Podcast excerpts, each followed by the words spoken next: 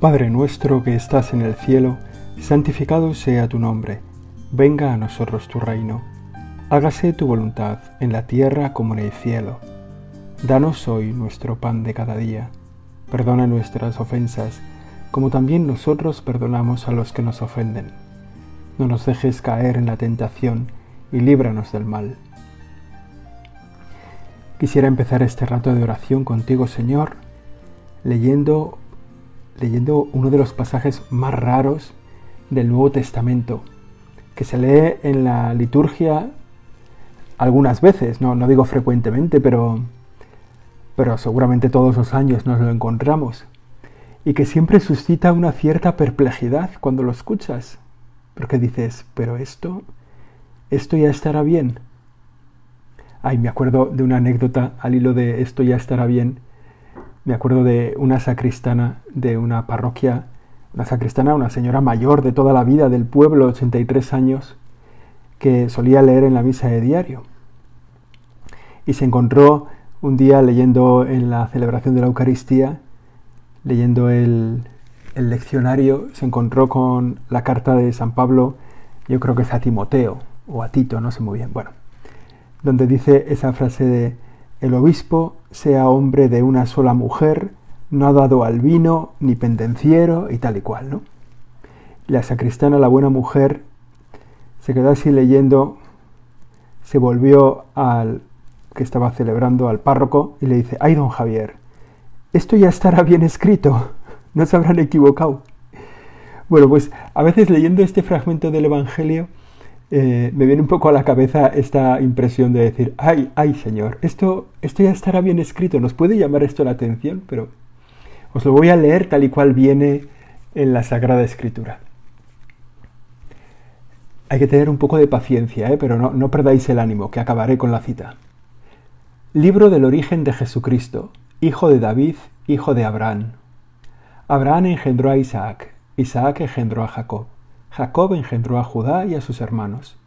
Judá engendró de Tamar a Fares y a Zará. Fares engendró a Errón. Errón engendró a Arán. Arán engendró a Aminadab. Aminadab engendró a Naasón. Naasón engendró a Salmón. Salmón engendró de Rahab a Booz. Booz engendró de Ruth a Obed. Obed engendró a Jesé. Jesé engendró a David, el rey. David de la mujer de Urías engendró a Salomón.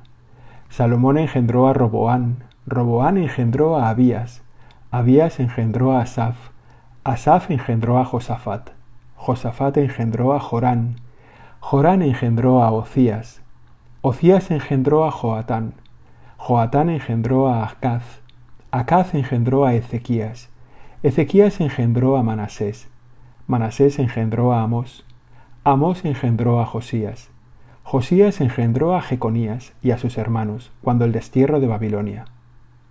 Después del destierro de Babilonia, Jeconías engendró a Salatiel. Salatiel engendró a Zorobabel. Zorobabel engendró a Abiud.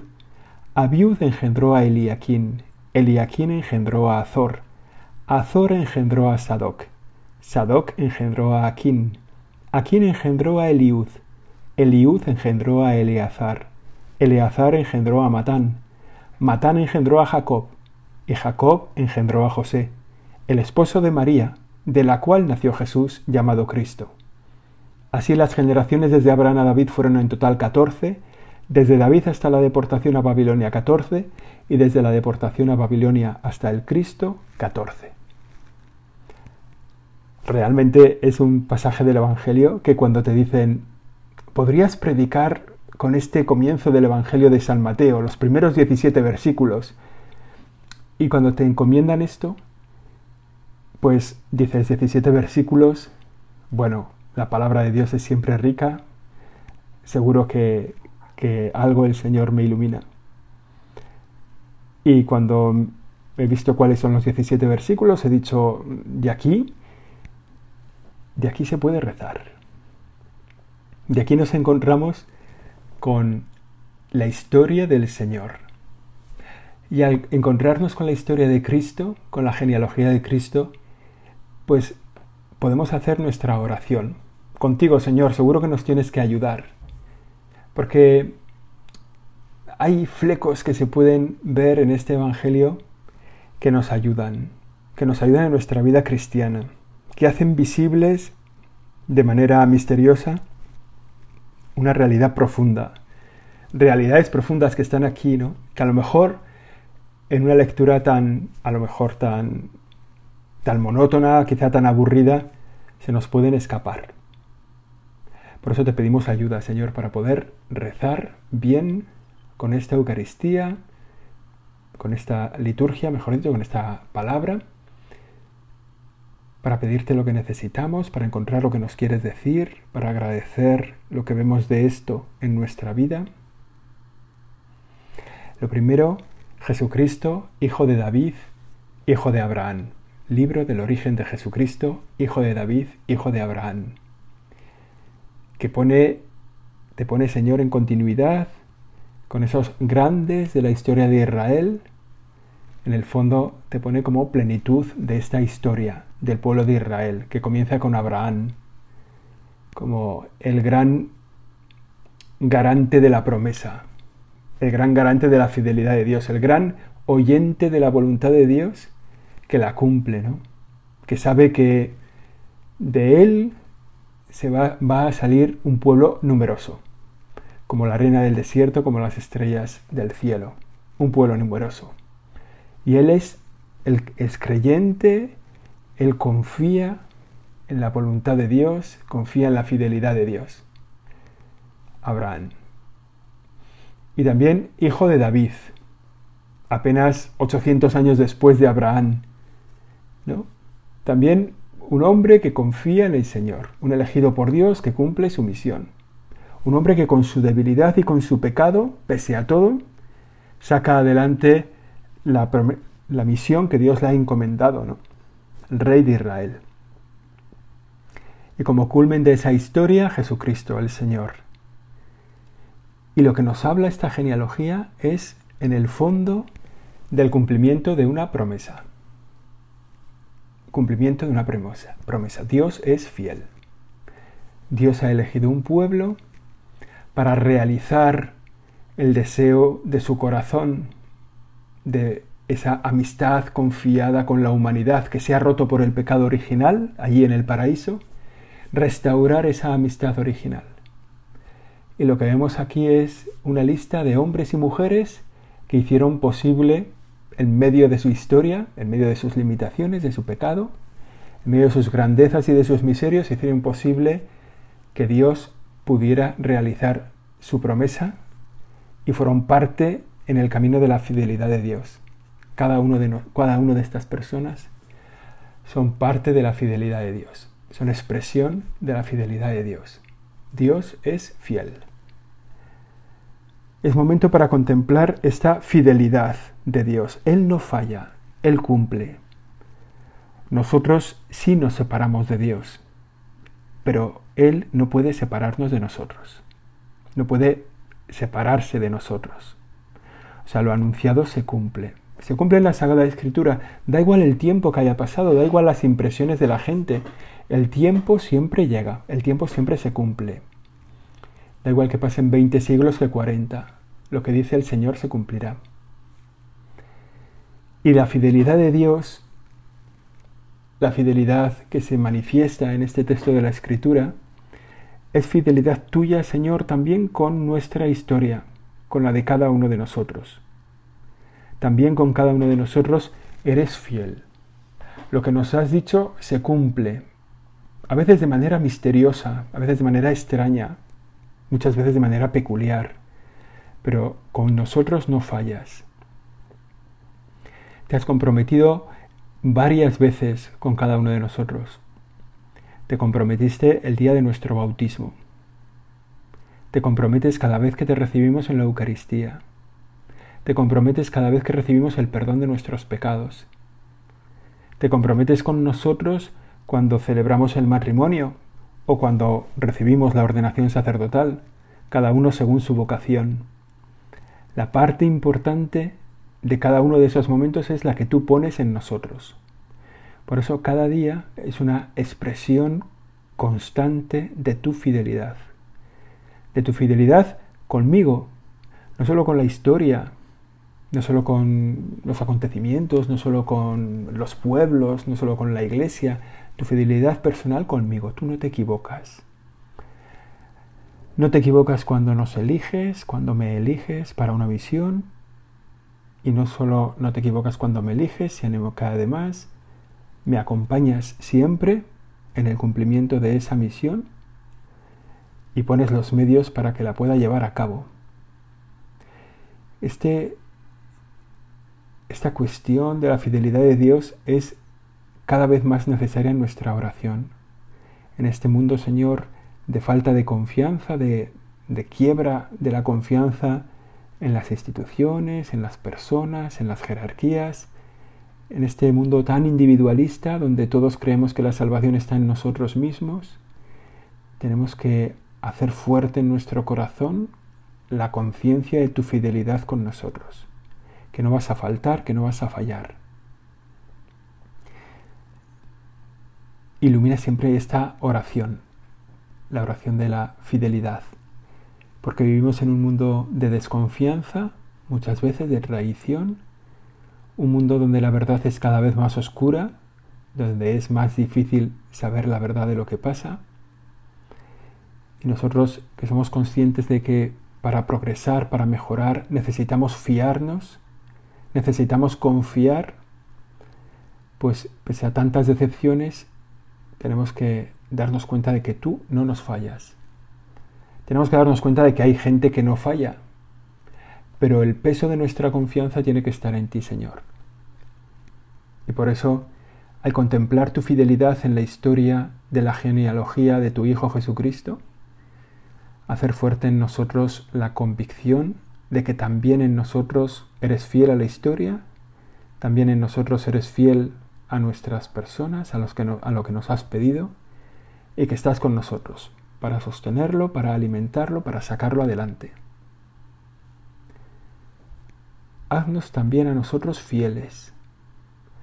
Tú que has dado este testimonio de fidelidad en la alianza, haznos a nosotros también fieles a las vocaciones que nos has dado, a la vocación, al camino que hemos recibido de ti, fieles a los compromisos que hemos adquirido cada uno de nosotros libremente, no solo compromisos espirituales o no solo compromisos contigo, Señor, sino a los compromisos, pues a los de cada día. Hemos dicho alguna vez que el mundo lo sostienen los que son fieles, los que se comprometen y cumplen. Pues ayúdanos, Señor, a ser fieles cuando estemos cansados, cuando estemos aburridos, cuando estemos decepcionados, cuando nos sintamos que estamos solos, danos la fuerza para ser fieles.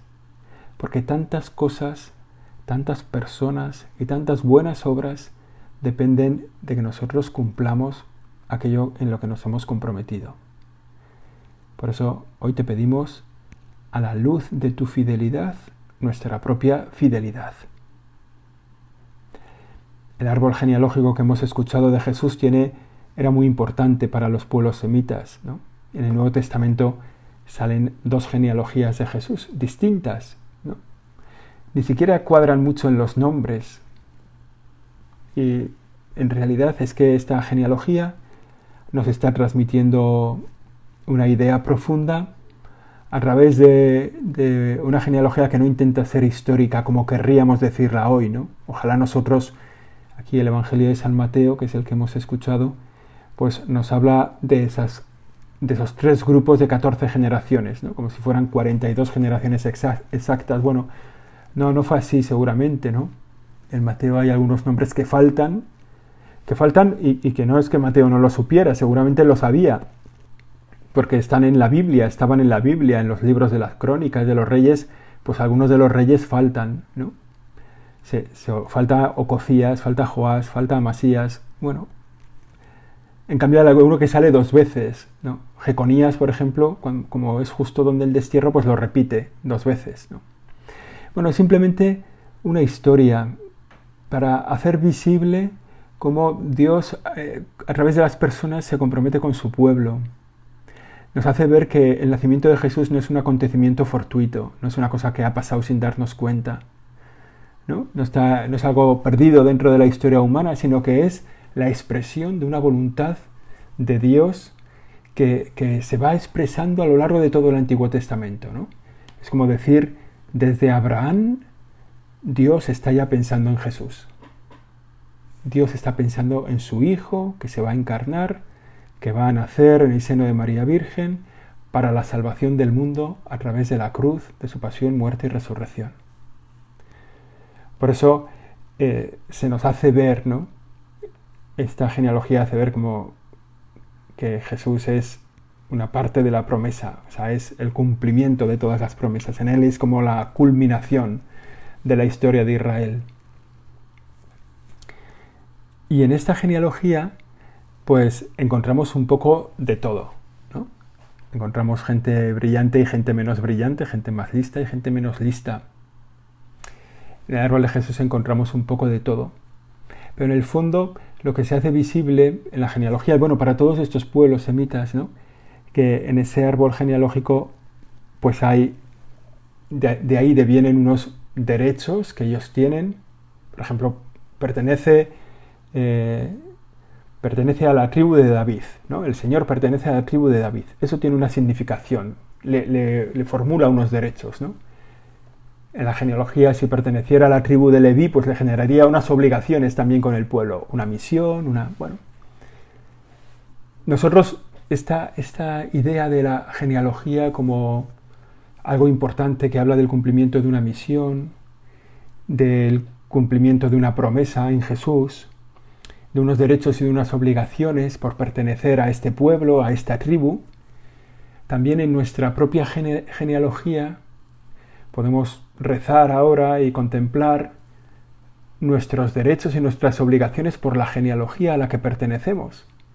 Nosotros también tenemos una genealogía, ¿no? Luego, luego hablaremos a lo mejor de ella, ¿no? pero también en nuestra sangre, en nuestra vida, mejor dicho, podemos encontrar una genealogía, una pertenencia que genera en nosotros derechos, que nos genera también deberes, que es nuestra pertenencia al pueblo elegido, al pueblo de Dios. También nosotros hemos sido incorporados a un pueblo y tenemos una genealogía en este pueblo. No es una genealogía que venga de la sangre, ¿no? sino que es una genealogía que viene de una decisión personal. Nos hemos incorporado al pueblo de Dios en la iglesia. Y esa genealogía suscita, su, ocasiona en nosotros derechos y obligaciones. Pero vale la pena que también nos paremos un momento para agradecer la incorporación a este pueblo. Uno pertenecía al pueblo judío por nacimiento, nosotros pertenecemos al pueblo de Dios por una decisión personal en algunos casos de nosotros mismos, en otros casos de la decisión de nuestros padres.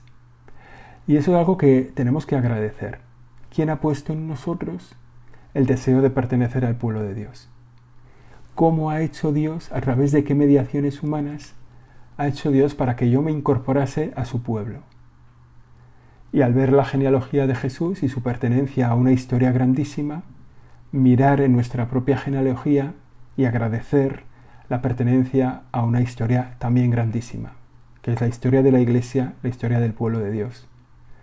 Y seguramente es momento de agradecer a nuestros padres que nos han hecho partícipes de la condición de hijos de Dios cuando nos llevaron a bautizar. O de agradecer a ese sacerdote que nos bautizó. O a esos catequistas que nos dieron a lo mejor preparación para nuestra iniciación cristiana, ¿no? Porque es el momento de mirar para agradecer a todas las personas que han hecho posible que yo hoy, a la vuelta de los años, siga siendo hijo de Dios. Mirar a los sacerdotes que nos han acompañado en nuestra vida, a los que nos han ofrecido los sacramentos y nos los han facilitado tantas veces, a los catequistas que nos han acompañado en el camino de la fe, a los directores espirituales, a los amigos cristianos que nos han ido sacando de los entuertos. Bueno, mirar nuestra propia genealogía de pertenencia a este pueblo, para, en primer lugar, para agradecerla. Y en segundo lugar, te pedimos, Señor, que nos hagas conscientes de las bueno, de los derechos y de las obligaciones que tenemos por esta pertenencia, por nuestra pertenencia al pueblo de Dios.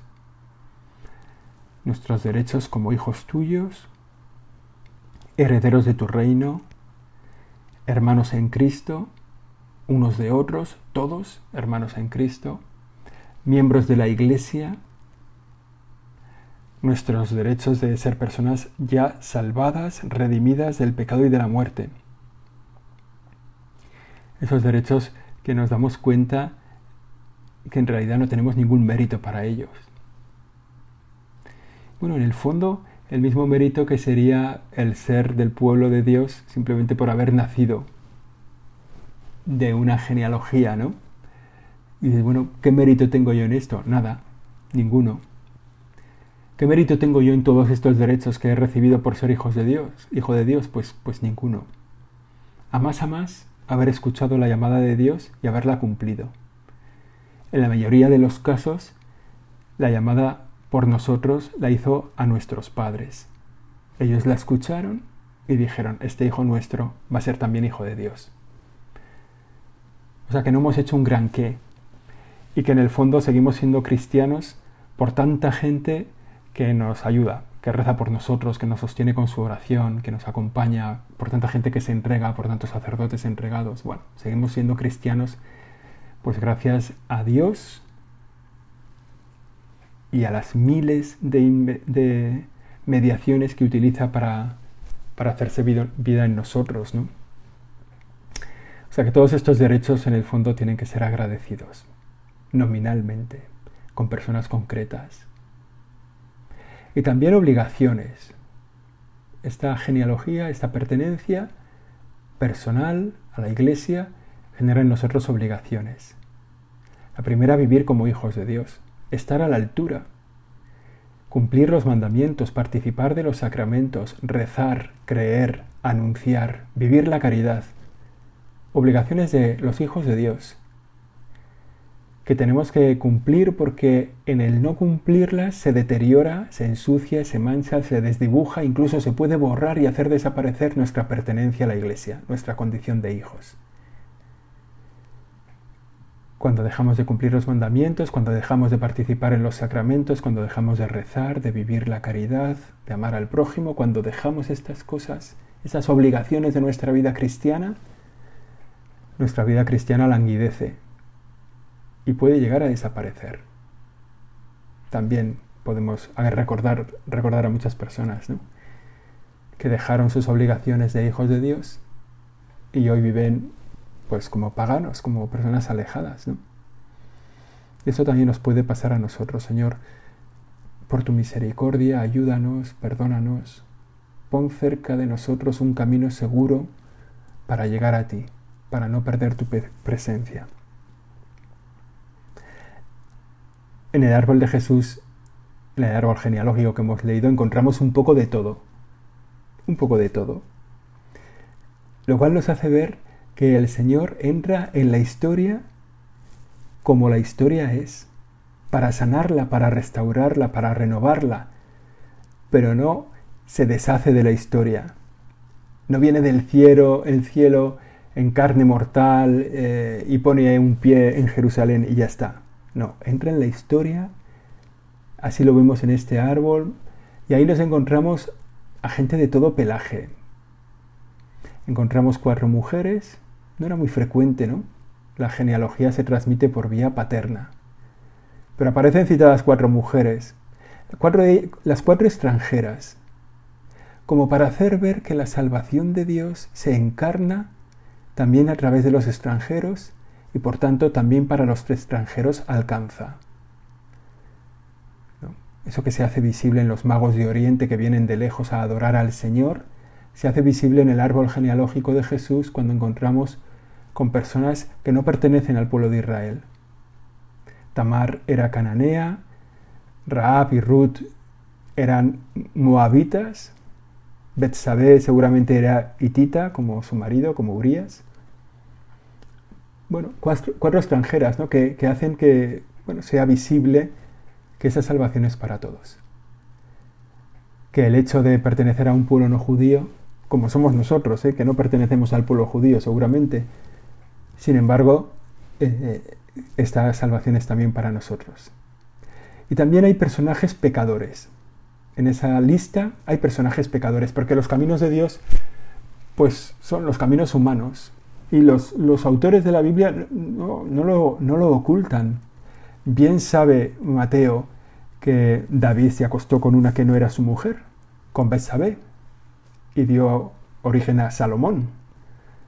Pero no lo oculta. También sabe eh, el autor, San Mateo, el evangelista, pues que, Judá tuvo un lío con su nuera, con Tamar, y de ese incesto salió Farés, ¿no? Pero no lo oculta, ahí lo pone. Bueno, hay un poco de todo. Los evangelistas están poniendo, señalando una verdad profunda. Cristo entra en la historia humana como es la historia humana. Y en el árbol de Jesús, pues podemos reconocer nuestro propio árbol genealógico. ¿no? Todos nosotros, todos los que rezamos hoy en esta meditación, todos, y también todos los que no rezan en esta meditación, tenemos un padre y una madre, todos. Todos tenemos cuatro abuelos, dos varones y dos mujeres, pero todos tenemos cuatro abuelos, todos. Y solo tenemos cuatro abuelos, ¿eh? Todos tenemos ocho bisabuelos. Todos tenemos dieciséis tatarabuelos. Y si miramos un poco en poquitas generaciones, o sea, si vamos subiendo un poquito, remontándonos unos poquitos siglos, en poquitas generaciones tenemos a cientos de personas de las que nosotros dependemos. De cada uno de ellos, ¿eh? A lo mejor, pues eso, lo que quiera, según vas subiendo para arriba, se va multiplicando por dos, por dos, por dos, ¿no? 32, tatarabuelo 64, 128, 256, tal. Cientos de personas de las que nosotros dependemos de cada uno de ellos. Bastaba con que uno solo de esos cientos de personas hubiera fallado para que nosotros nos tuviéramos aquí. Y ahora, ahora que es todo tan paritario, podemos, que podemos decir que la mitad exactamente de todos ellos, la mitad eran varones y la otra mitad eran mujeres. No hay nada más paritario que los ancestros. Todos tenemos, en, nuestro, da igual las generaciones que nos remontemos, en nuestros ancestros exactamente la mitad son varones y exactamente la mitad son mujeres. Pero todos ellos fueron necesarios para que yo hoy estuviera aquí. Y a todos ellos se lo tengo que agradecer. Y entre tanta gente seguro que habría un poco de todo. Habría gente más lista y gente tonta. Habría ricos y habría pobres. Habría señores y habría truanes. Habrían gentes de un país y gente de otro. Habrían siervos y esclavos y habrían señores. ¿sí? Y seguramente habría bastantes relaciones incómodas o que dirían, mm, no, por, no por buen camino. Y sin embargo, gracias a cada uno de ellos estamos aquí. Por eso nosotros si miramos a nuestro árbol seguro que encontramos algo de varón y algo de ladrón. Algo de gente bien y algo de gente mal. Todos fueron necesarios y a todos tenemos que estar agradecidos. Al verlo así en la genealogía de Jesús podemos mirar nuestra genealogía y ser agradecidos con cada uno de ellos. Y en medio quizá de mucha miseria, de mucha corrupción, de mucho pecado, también de mucha gracia, de mucha altura, de mucha lealtad, todo eso que hay en nuestro árbol genealógico lo podemos convertir en gloria de Dios. Y al agradecer nuestro, nuestros ancestros, las personas que nos han traído hasta aquí, desagraviar por lo que los míos hayan hecho al Señor, hayan hecho de mal al Señor, y agradecer por lo que mis ancestros hayan hecho de bien. Pero siempre en un marco de gracias Señor por los que pusiste por delante de mí, con sus pecados, con sus miserias, con sus grandezas. Vamos a ir terminando. El árbol genealógico de Jesús acaba muy bien, ¿no? Porque acaba de una forma, ¿no? Entre tanta, pues a veces lío, a veces gente buena, gente rara, gente mala. Pues entre tanto lío, el árbol genealógico de Jesús acaba con esa expresión tan preciosa, ¿no? que es en el versículo 16, Jacob engendró a José, el esposo de María, de la cual nació Jesús llamado Cristo. Y ahí sutilmente nos hace ver que la genealogía de Jesús viene como las genealogías en este tiempo, en ese tiempo, vía paterna, pero Jesús proviene de María, de la cual nació Jesús. Y esto en el fondo nos hace reconocer y agradecer la historia de Jesucristo y agradecer el papel de José, que acogió esa paternidad, en este año de San José, acogió esa paternidad tan peculiar de María, de Jesús a través de María, y también el papel de María, que fue fiel a lo que había dicho al Señor y le dijo, hágase en mí según tu palabra. A ella nos dirigimos al acabar nuestra oración. Dios te salve María, llena eres de gracia, el Señor es contigo. Bendita tú eres entre todas las mujeres y bendito es el fruto de tu vientre Jesús. Santa María, Madre de Dios, ruega por nosotros pecadores, ahora y en la hora de nuestra muerte. Amén.